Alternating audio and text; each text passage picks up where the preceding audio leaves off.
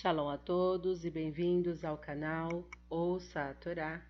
E hoje iremos para a sétima e última aliada para Chaves, Ot Abrahá, que finaliza então o ciclo de Paraxá, que está no capítulo 34 de Tevarim. Vamos ler do primeiro até o último versículo do capítulo, que é o versículo 12.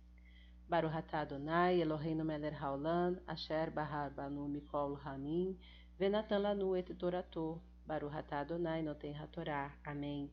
Bendito sejas tu, Adonai, nosso Elohim, Rei do Universo, que nos escolheste dentre todos os povos e nos deste a tua Torá. Bendito sejas tu, Adonai, que outorgas a Torá. Amém. Moshe subiu das planícies de Moabe ao monte Nevo, ao cume do Pisga, diante de Erihô.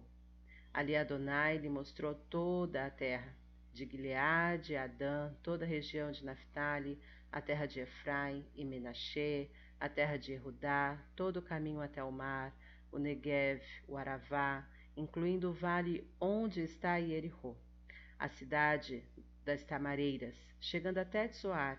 Adonai lhe disse: Esta é a terra que jurei a Avraham, Isaac e Yaakov eu a darei a seus antepassados. Permiti você contemplá-la com os seus olhos, mas você não entrará nela.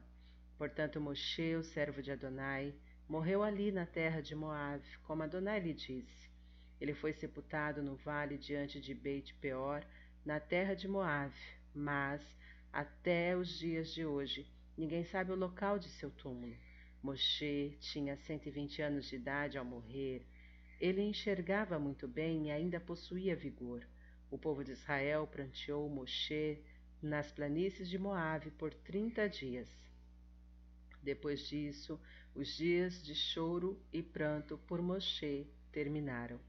E Yehoshua, o filho de Num, estava cheio do espírito de sabedoria, pois Moshe impôs as mãos sobre ele, e o povo de Israel tinha consideração por ele, e realizou o que Adonai ordenou a Moshe. A partir desse momento, não se levantou em Israel nenhum profeta semelhante a Moshe, a quem Adonai conheceu face a face. Que sinais e maravilhas Adonai lhe enviou para realizar na terra do Egito sobre o Faraó, todos os seus servos e toda a sua terra.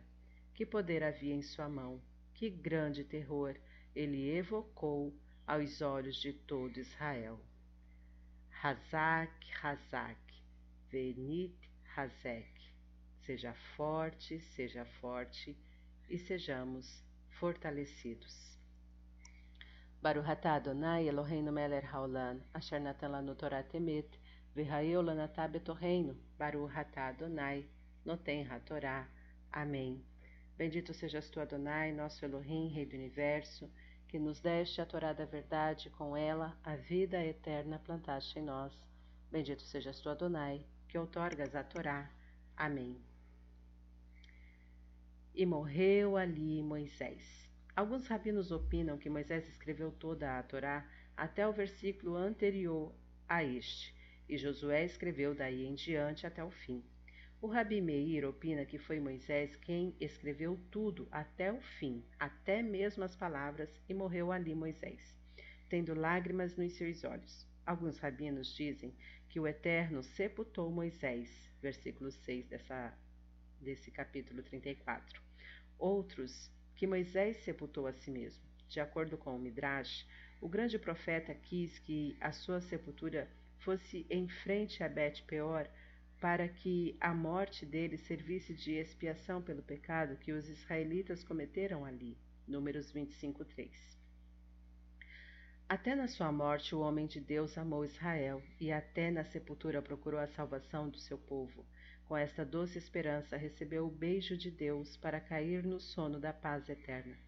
O fim deste incomparável homem, que era ao mesmo tempo cheio de bondade, modéstia, sacrifício e abnegação, foi tão dramático como um princípio de sua vida. Após quarenta anos de atribulações, peripécias e privações, ele chegou a trazer o povo israelita são e salvo até a fronteira do país de seu sonho. Mas que amarga decepção!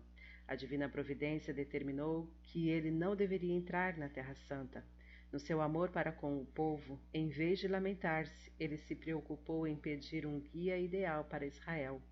Que o Eterno nomeie um homem sobre a congregação que saia diante deles, e que os faça sair, e que os faça entrar, para que não seja a congregação do Eterno como as ovelhas que não têm pastor. Números 27, 16. O Midrash conta que os anjos choravam e diziam: Onde, a não ser nele, pousará a sabedoria? E os céus choravam e diziam: O mais piedoso dos homens vai desaparecer da terra. E a terra chorava e dizia: Não existirá homem mais reto que Moisés. E Deus lhe disse: Nunca se levantou profeta algum como Moisés. Moisés nasceu aos sete dias do mês hebreu de Adar, no ano de 2368 da criação, e morreu no sete de Adar, no ano 2488. Ninguém soube o lugar exato da sua sepultura, assim ele não se tornou motivo de culto, nem teve nenhum monumento, pois um homem do seu valor não precisava de monumento. A sua obra grandiosa e incomparável é o seu imperecível monumento em todas as gerações. Sobre o versículo 10: E não se levantou mais em Israel profeta algum como Moisés. Se a Torá desejasse divinizar Moisés, teria sido fácil omitir esse episódio, colocando esse homem perto de Deus e transformando em um mito. A Torá quis estabelecer de maneira inequívoca que Moisés foi um homem como todos os homens, mas teve a sorte e o mérito de se aproximar de uma fé religiosa superior, pela qual compreendeu a unidade de Deus, permanecendo fiel a Ele, e cuja presença sentiu durante toda a sua vida. Contudo, não foi senão um homem, um gênio de muito alto nível. Sobre o versículo 12: Que fez Moisés? Como nos diz o Midrash a respeito de Moshe, Lo, Moshe lo met. Moisés não morreu, porque se imortalizou pelos ensinamentos que legou a toda a humanidade. Moisés, que conduziu seu povo da escravidão à liberdade, sai aparentemente de cena, mas ele acabou recompensado de um modo que ultrapassou em muito até mesmo as mais altas expectativas. A Torá, embora dada e sancionada pelo próprio Deus, será sempre associada ao nome de Moisés e chamada de Torá Moshe, a lei de Moisés. Shalom a todos.